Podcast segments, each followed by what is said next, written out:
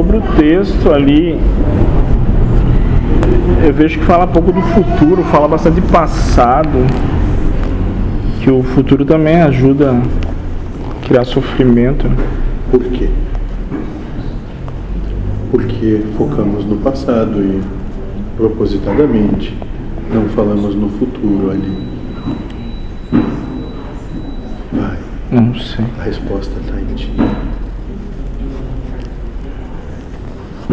Porque o que se almeja no futuro é reflexo do sofrimento passado. Hum, Aquele que não sofre, o que espera no futuro.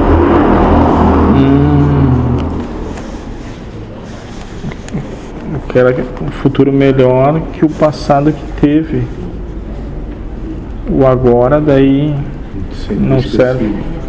Enquanto não se conscientizar que o trabalho tem que ser feito ante o que tu lembra quanto passado, para que tu possa realmente vivenciar a realidade do agora. Não podemos nem falar em expectativas e anseios futuros, sim. mas quando tu te harmonizar com a realidade, será que tu vai ter necessidade de futuro? É, é, normalmente alguém começou a trabalhar cedo, coisa assim, daí não vê a hora de juntar recursos e ficar inde- se aposentar, que eles falam. Se tivesse uma vida não não passasse por esse sofrimento inicial, talvez não adentrasse, né? talvez, né? Mas entendi, entendi.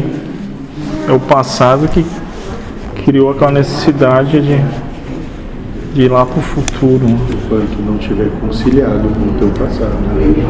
Sim. Agora parece estar um pouco mais, sim.